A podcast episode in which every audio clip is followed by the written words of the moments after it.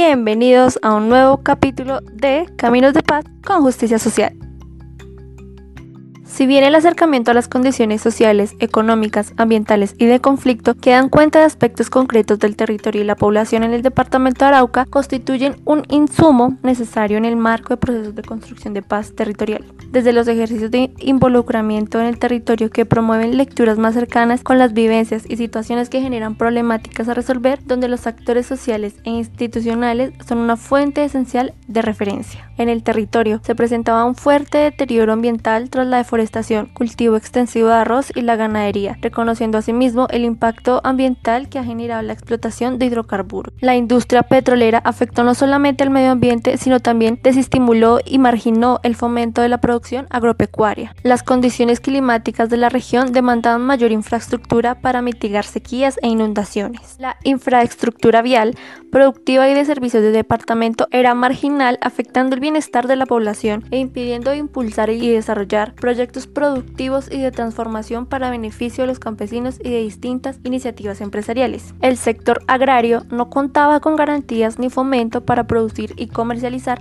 afectando la rentabilidad de sus actividades. Hacía falta desarrollar procesos de amplia y efectiva cobertura para legalizar la tenencia de la propiedad y definir los límites de los linderos municipales. Esta problemática es más amplia por la presencia de actores armados y de poca institucionalidad, además de contar con infraestructura insuficiente o deteriorada, las demandas de atención en salud eran altas, limitando la prestación de servicios. Esto debido a que eran escasos los conocimientos sobre salud preventiva, así como frente al manejo de aguas para el consumo, las aguas lluvias y los desechos sobre democracia y gobernabilidad, se consideraba que la institucionalidad de la región era limitada, principalmente en zonas rurales. Por tanto, también se considera que la institucionalidad no estaba preparada para la implementación de paz desde esos tiempos tan tempranos. Existían unas relaciones de frontera muy tensas derivadas de la inestabilidad política existente en Venezuela, las cuales generaban problemáticas sociales y económicas que desde el vecino país trascienden a Colombia, pues las comunidades étnicas no contaban con la atención institucional que requerían, entendiendo que en el departamento se margina tanto social como institucionalmente a indígenas y afrodescendientes. Ahora bien, ¿cuáles son los rediseños institucionales que eran necesarios para los procesos de implementación de políticas de paz en la región? Entonces, encontramos que se debía desarrollar un ajuste sobre el modelo económico en relación con la industria extractiva, en tanto que las compañías petroleras debían garantizar la oferta laboral a la población araucana, pues estas no se habían vinculado con personas personas oriundas. Se percibe que hay mujeres estigmatizadas por el conflicto en una sociedad que no está preparada. Tanto en las instituciones del Estado y las privadas no generaban garantías para ellas, así como también se debía garantizar mayor veeduría en la contratación pública, es decir, que se cumplan los términos en obras de infraestructura sociales, entre otras, así como también se debía garantizar mayor veeduría en la contratación pública, es decir, que se cumplan los términos en obras de infraestructura sociales, entre otras, que no se supervisaban de manera adecuada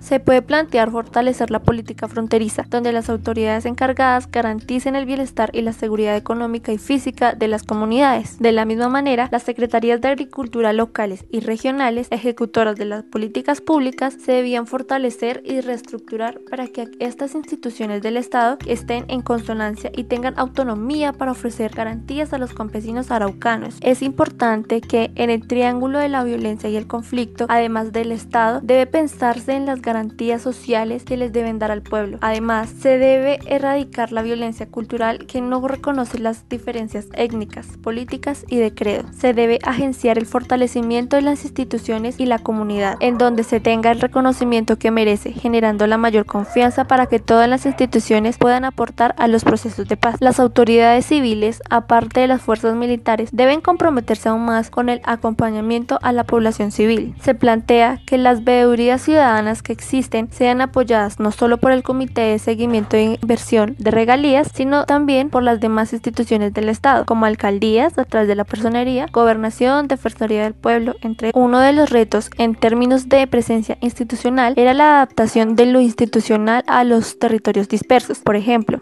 Arauca tiene siete municipios. Arauquita, un municipio con 185 veredas, por lo que en las instituciones deben llegar a lo rural disperso y en lo urbano a los asentamientos informales. Activar el despliegue institucional para dar solución a la deuda histórica en un contexto donde hay un alto nivel de desempleo. En tanto, Arauca es un territorio frontera, se debe priorizar su importancia limítrofe con otro país sin que se impongan líneas divisorias. Son territorios que viven y coexisten históricamente compartiendo la misma cultura, a lo cual debe haber presencia social del Estado desde un rediseño institucional específico para este tipo de territorios. Para que haya paz territorial se debía trabajar desde el nivel constitucional, impulsando una transformación muy grande en la legislación que hay actualmente, que históricamente desde Bogotá se piensa y se legisla para los municipios más lejanos, cuando estos son muy diferentes. El rediseño institucional debía implicar un paquete legislativo especial que solucione los problemas de los campesinos sin tierra, la niñez que necesita acceso a educación, entre otros, en tanto que este cúmulo de desigualdades no permite avanzar a la paz para generar políticas públicas y procedimientos institucionales con enfoque diferencial respecto de los territorios, en tanto que la política para lo departamental debe ser distinta para la municipal, así como el sector urbano debe ser diferenciado del sector rural. En ese sentido, el día de hoy hablaremos un poco de las políticas públicas de paz que se implementaron en Arauca de 1990 al 2000. Para ello, contamos con una invitada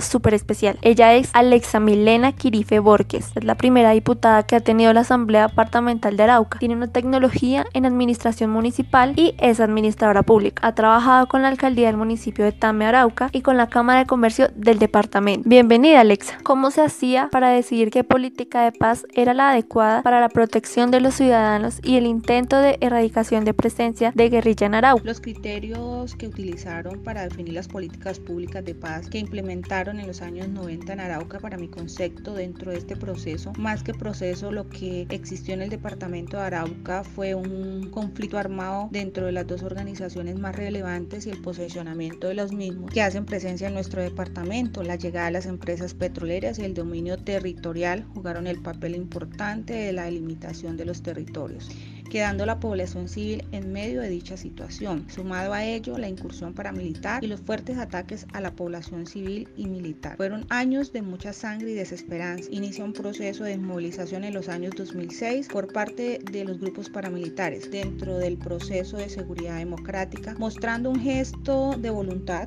y paz. Sin embargo, el proceso de conflicto continúa en enfrentamientos con las dos guerrillas, acrecentándose una división a fuego y muerte por el territorio, siendo este uno de los territorios más ricos del país, tanto en la parte eh, petrolera como en la parte agrícola. En su posición de diputada, ¿cómo cree o cuánto se ha avanzado en relación a las políticas para la paz implementadas en esa época a hoy? En mi posición como diputada, considero que las políticas públicas nunca serán suficientes para la paz mientras no exista el perdón, la reconciliación y la no repetición de los procesos. Eh, avanza un proceso de paz en el país que a mi criterio nos hemos quedado cortos en varios aspectos, como son la deuda que tiene el Estado con la economía, la recuperación del tejido social y nuestro medio ambiente. Eh, esto mientras exista la desigualdad social, los conflictos continuarán.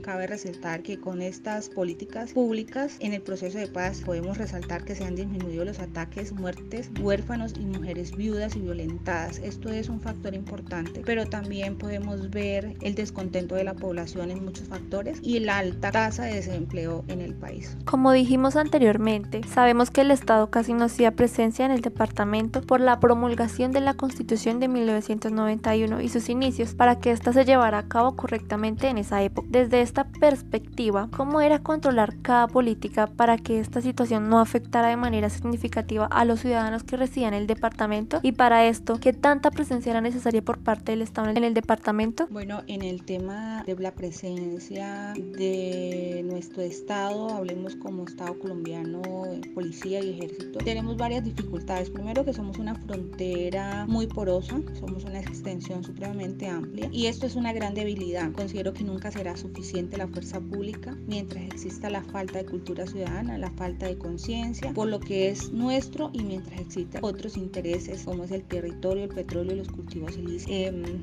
es difícil, sin embargo, eh, vale la pena tener a los actores del conflicto en mesas de negociación y no en procesos de ataques. Se debe continuar con estas mesas de negociación es una de las mejores maneras de sobrellevar este proceso. De lo contrario, el pueblo siempre sufrirá las inclemencias de la guerra. Nosotros como Arauca debemos facilitar estos procesos y que podamos realmente tener un territorio en paz y convivencia y reactivar la economía nuestra, que no es el petróleo, sino la agricultura y la ganadería, que somos tan fuertes a nivel nacional. ¿Cómo se hacía la evaluación del departamento para determinar la implementación de una política para la paz? Eh, la evaluación del departamento para determinar la implementación a mi criterio de la política pública de la paz. Desafortunadamente eh, siempre nos han mostrado como un departamento de conflicto, más no como un departamento lleno de riquezas por su productividad, por su cultura, por su historia, por su población, por su gente pujante. Eh, considero que esta pregunta es supremamente interesante dentro del proceso que ustedes